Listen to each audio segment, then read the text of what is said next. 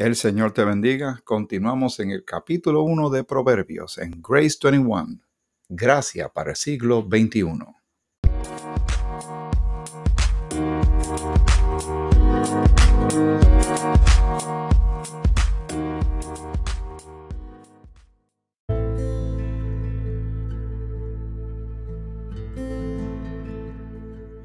¿Qué tal? El Señor te bendiga. Espero te encuentres bien tú y toda tu familia, gozando de gran salud y si tienes alguna situación, alguna necesidad, eh, alguna, algo que estés enfrentando en este momento, alguien que tú conoces, pues lo ponemos delante del Señor para que sea glorificado en todo y responda de acuerdo ¿verdad? A, a como Dios responde. Dejemos todo en la voluntad del Señor. Nos acercamos a Él con mucha confianza pero realmente somos muy limitados, criaturas limitadas. Y hacemos nuestro planteamiento, le hacemos las peticiones a nuestro Señor, a nuestro Padre, en el nombre de nuestro Señor Jesucristo. Pero que se haga su voluntad. Y como Dios es santo y perfecto, la respuesta que Él dé será santa y perfecta. Obviamente, cuando nos movemos por la vida, y ahora que estamos considerando Proverbios, el libro de Proverbios, muchas de las cosas que terminamos nosotros pidiéndole al Señor que nos, nos saque de ellas fue porque hicimos malas determinaciones. No, fuimos muy sabios, no fuimos muy prudentes, eh, sagaces bíblicamente hablando. Eh, tal vez fuimos injustos y entonces hay consecuencias. Para cada acción hay una reacción. En Gálatas eh, dice que todo lo que el hombre siembra, eso segará. Si siembra para la carne muerte, si siembra para el espíritu eh, vida, vida en el Señor. Y así, eh, causa y efecto, acción y reacción, siempre lo veremos en la vida. ¿Qué queremos? Vivir correctamente, tomar mejores determinaciones, ser irreprensibles, andar en el espíritu. Y para eso necesitamos que el Señor realmente nos ayude y nos dé su sabiduría. Tenemos toda la escritura, tenemos la palabra de Dios. Eh, fallamos mucho en, poner en práctica lo que sabemos o leemos. Y le tenemos que pedir al Señor que nos ayude. Pero cuando llegue ese momento determinante de nosotros saber hacer lo correcto, pues debemos hacer lo correcto. Y saber cuándo es un no, cuándo es un sí, eh, para evitar entrar en problemas, para tal vez evitar lastimar a alguien más.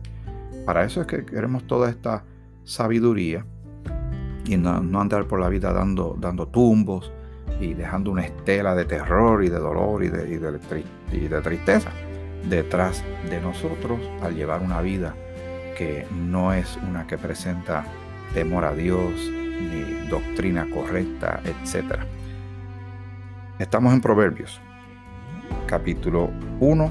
Ahora vamos al versículo 10. Vamos a ir leyendo un algunos versículos un poquito más rápidos porque tienen como que la misma estructura, un, contexto, están, están unidos unos textos con otros, una especie de, cadena para dar un, un mensaje. Aquí está hablándole a los jóvenes, pero recuerden, tome de esto. Yo tengo que tomar de esto también, agarrar, ¿verdad? Lo que me, me compete, lo que me conviene, y tú también. Hijo mío, si los pecadores te quisieren engañar, no consientas. Si dijeren, ven con nosotros, pongamos acechanzas para derramar sangre, acechemos sin motivo al inocente, los tragaremos vivos como el Seol y enteros como los que caen en un abismo. Hallaremos riquezas de toda clase, llenaremos nuestras casas de despojos. Echa tu suerte entre nosotros, tengamos todos una bolsa, hijo mío, no andes en camino con ellos. Así que aquí no puedo dejar de pensar en cosas recientes. Cuando leo esa porción bíblica y aquí en Puerto Rico, donde ¿verdad? yo resido y, y grabo estos episodios porque esto sé que está llegando a otros lugares Tal vez lo que te voy a decir sucede donde tú vives también. Pero hay muchos actos violentos donde jóvenes le disparan a jóvenes. Donde de momento toman una decisión por riñas, por competencia de, drogas, eh, lo que sea. Y, un grupo de ellos, uno, dos o tres o cuatro, se van en un, en un automóvil armados con un solo plan. Van a buscar a una o más personas porque las quieren sacar del medio. Todos los que están ahí básicamente están consintiendo. Pero es probable que en uno que otro caso habrá uno que diga, no, yo no voy, no, eso no está bien, esto como que no me gusta, este, no me parece bien, mira loco, no, no hagas eso. Y al final del día termina consintiendo, uniéndose, siendo parte de, y salen a llevar muerte y destrucción sin saber, porque eh, en una guerra hay dos partes, a veces hay más, pero básicamente son dos partes, sin saber si el otro va a contestar. Y se lanzan a esos proyectos sin estar seguros si ellos mismos van a salir con, bien, con vida de ellos. Eso es simplemente un ejemplo de los modernos, pero pueden ser muchas otras cosas. En que una persona, no tan solo un joven, quiero, quiero nuevamente enfatizar en esto, tomemos esto para todo el mundo.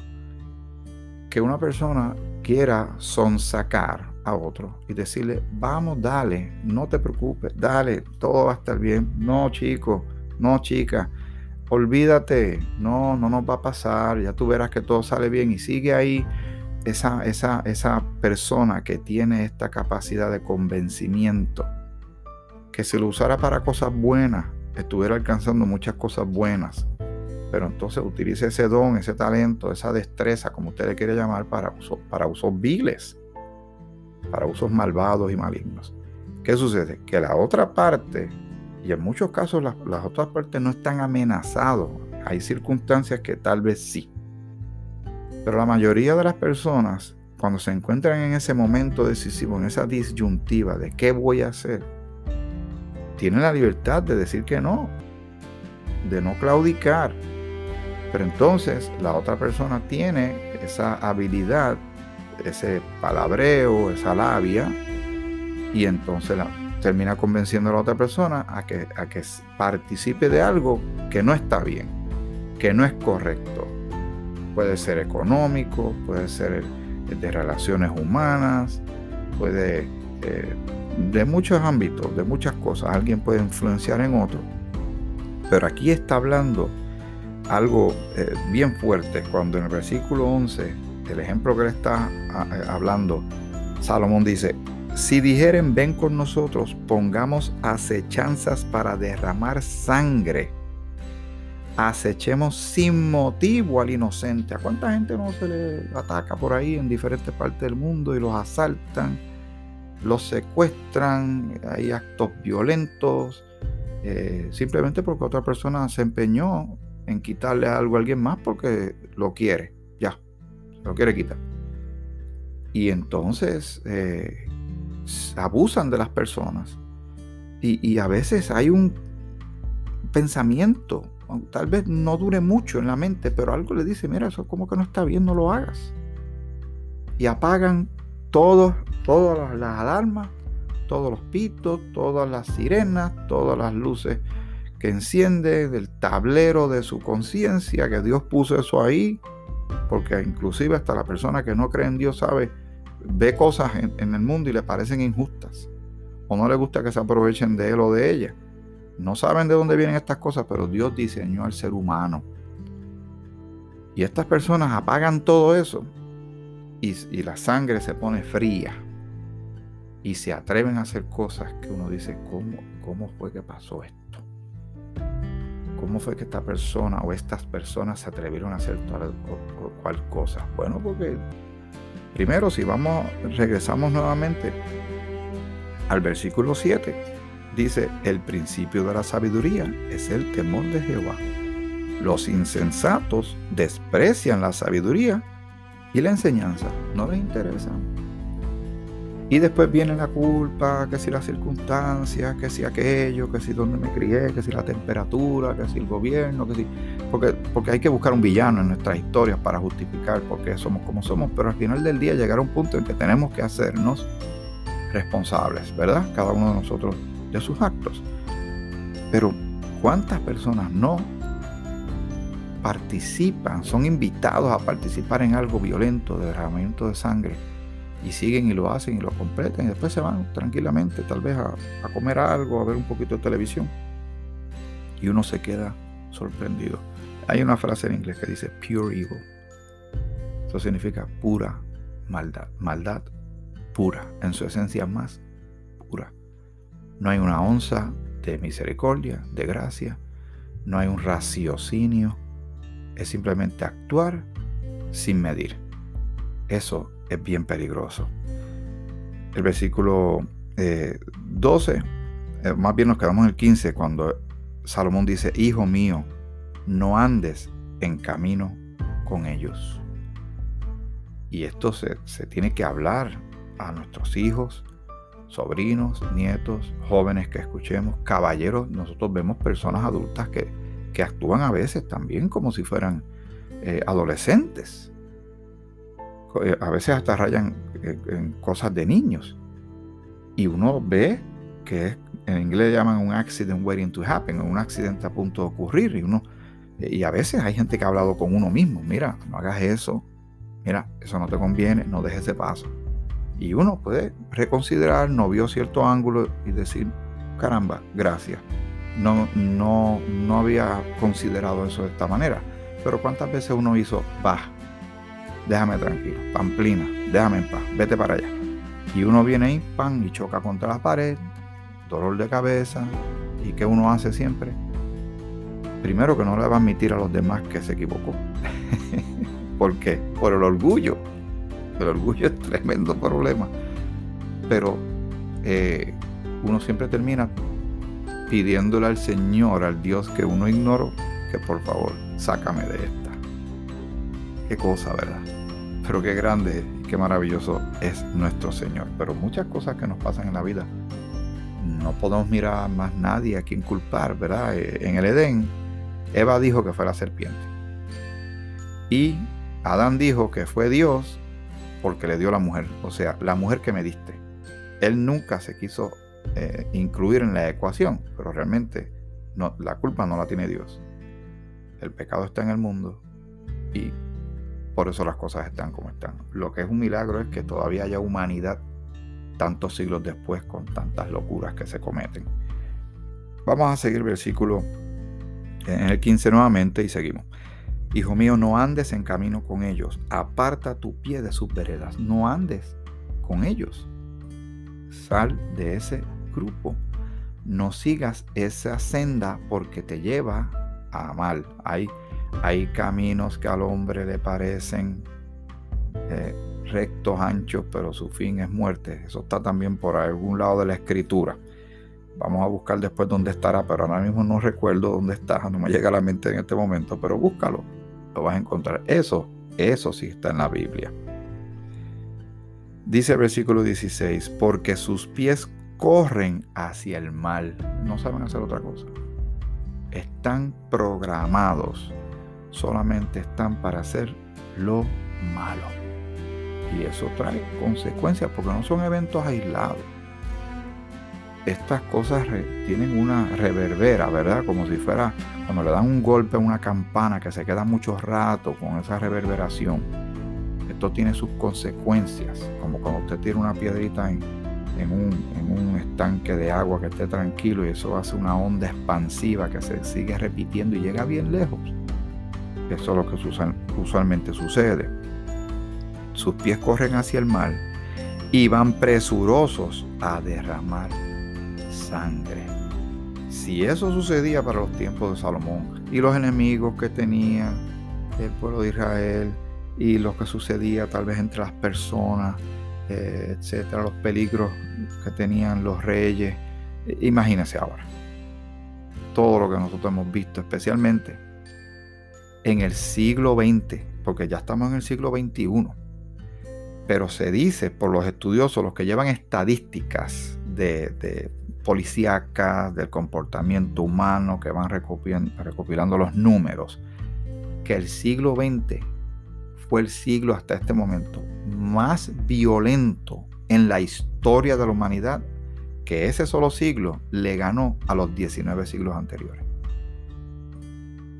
Ahí hubo dos guerras mundiales, eh, el desarrollo de mejores y más poderosos armamentos, la proliferación de muchísimas armas que se van, ¿verdad?, repartiendo en diferentes partes del mundo y sus usos, eh, etcétera. Eh, obviamente hay más gente.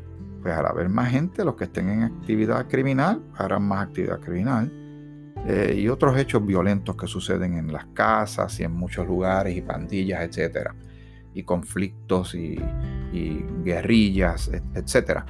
Pero murió tanta gente por actos violentos en el siglo XX que le ganó a los otros 19 siglos anteriores juntos. ¿Qué usted cree que está pasando en el siglo XXI? ¿Verdad? Ya que estamos meditando en esto. Pero vamos a seguir. Versículo 17. Porque en vano se tenderá la red ante los ojos de toda ave, pero ellos a su propia sangre ponen acechanzas y a sus almas tienden lazo. Tales son las sendas de todo el que es dado a la codicia, lo cual, la cual quita la vida de sus poseedores. En otra porción de la Biblia dice que raíz de todo mal es el amor al dinero. Todo hoy día este mundo se convirtió en una fábrica, en una empresa increíblemente grande, donde todo es movido por el dinero. Las determinaciones en cuanto al campo de la salud, usted no quiere saber cuánto dinero hay ahí. La construcción, los viajes, la educación, lo militar, entre tantas otras cosas, y lamentablemente tendríamos que incluir los aspectos religiosos, eh, donde también hay algo ahí, de los dineros se mueven de una forma extraña, y ha habido muchas historias tristes con, con relación a esto, el dinero está influyendo en cada esfera, en, la, en el entretenimiento, en las modas, en la comida, en lo que la gente quiere comprar, en los vehículos, en las joyas, todo, todo es dinero, todo es dinero. Y mucha gente consigue muchas cosas porque tienen dinero. Y los dineros le consiguen conexiones. Es fuerte, es fuerte lo que se viene recogiendo desde hace mucho tiempo. Esto no es nuevo, lo que pasa es que hay más gente y la información fluye más rápido. Pero recuerden lo que sucedió cuando entró el pecado en el mundo. Primero Adán y Eva se escondieron de Dios. Ya había miedo, culpa y vergüenza. Tuvieron hijos, Caín y Abel. Y al rato ya uno estaba matando al otro. Así de malo es el pecado. Por eso es que Dios tiene que raerlo, quitarlo de en medio, que es el problema principal del mundo. No es el dinero. El dinero en sí, bien usado, hay gente que es muy sabia son buenos mayordomos, saben utilizar el dinero para avanzar causas nobles. La misma iglesia, el cuerpo de Cristo, necesita de ofrendas para llevar a cabo lo que se lleva a cabo con relación a llevar la palabra, atender las necesidades del prójimo, etc. El, dinero en sí mismo, como dinero, no es malo, es lo que la gente hace de él y cómo lo influencia. ¿verdad? Está la, la codicia y la avaricia y todo, y todo lo demás pero ha, sido la causa de muchísimas muertes, de muchísimos divorcios. Pero el pecado es lo que está detrás de todo eso. Por eso es que el Señor tiene que atender eso. Y lo va a atender eventualmente. Ahora, ¿qué hizo contigo y conmigo que hemos creído en Cristo? Perdonó todos nuestros pecados y nos justificó y nos glorificó. Porque éramos completamente culpables pero ahora hemos sido justificados no por nosotros mismos, jamás lo íbamos a lograr, sino por la obra de Cristo que lo alcanza para ti y para mí. Alabado sea su santo y bendito nombre. Pero esto que estamos viendo, cuando uno lo va leyendo así con calma, ¿verdad? Uno va notando que el Señor hace rato que había hablado y había dicho cosas que tenemos que leer para meditar en ellas. ¿Por qué no? Pero cuánta gente no quiere leer la Biblia Alguna gente hasta dice, le tengo miedo a la Biblia. Otros dicen, no la entiendo. Bueno, yo, no la entendía tampoco y todavía estoy aprendiendo un montón de cosas que no logro captar. pero por eso le pido al Señor que me ayude para poder compartir esto correctamente con los demás y ellos a su vez también mediten y la compartan con otros más, aprendiendo mucho más que uno, ¿verdad? Es una maravillosa causa y efecto, una cadena maravillosa de manos del Señor. Vamos al versículo 20. Estamos en el capítulo 1 de Proverbios. La sabiduría clama en las calles, alza su voz en las plazas. Clama en los principales lugares de reunión, en las entradas de las puertas de la ciudad. Dice sus razones.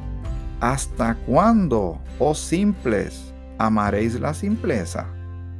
Y los burladores desearán el burlar, y los insensatos aborrecerán la ciencia. Volveos a mi reprensión.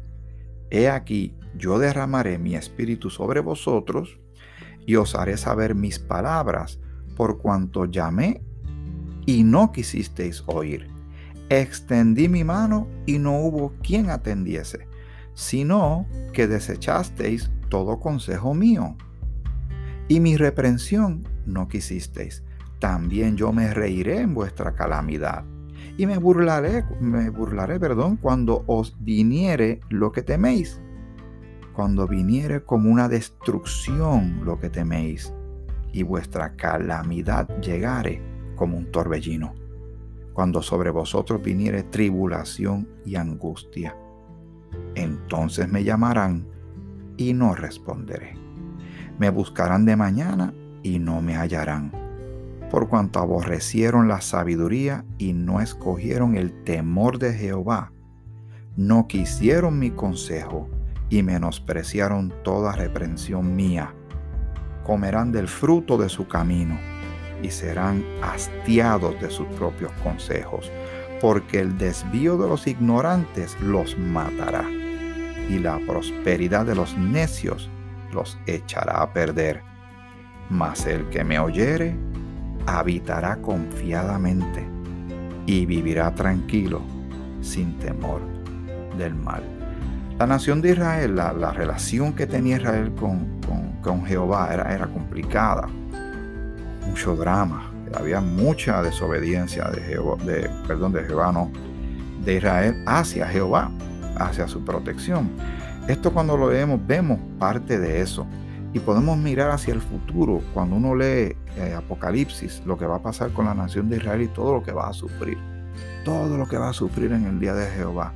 ¿Por qué? Por ignorar, por endurecer su corazón.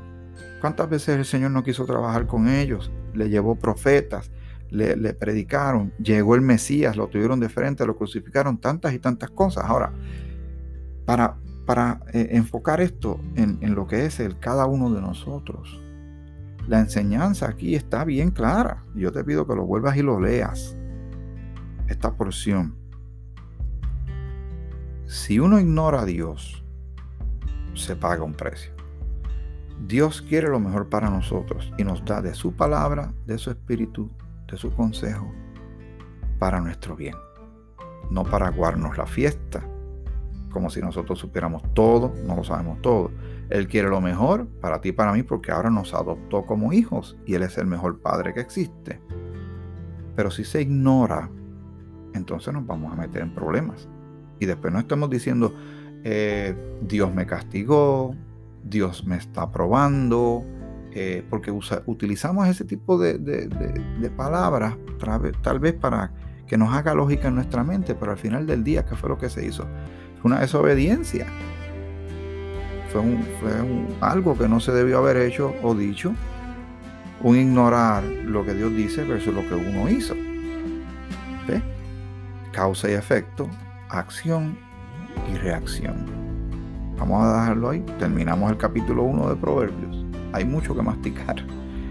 Y por eso le pedimos al Señor sabiduría y discernimiento, ciertamente. Muy interesante lo que uno va leyendo en la poderosa y eterna palabra de Dios.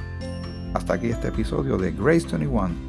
Gracias para el siglo XXI. Que el Señor te bendiga. Te bendiga mucho.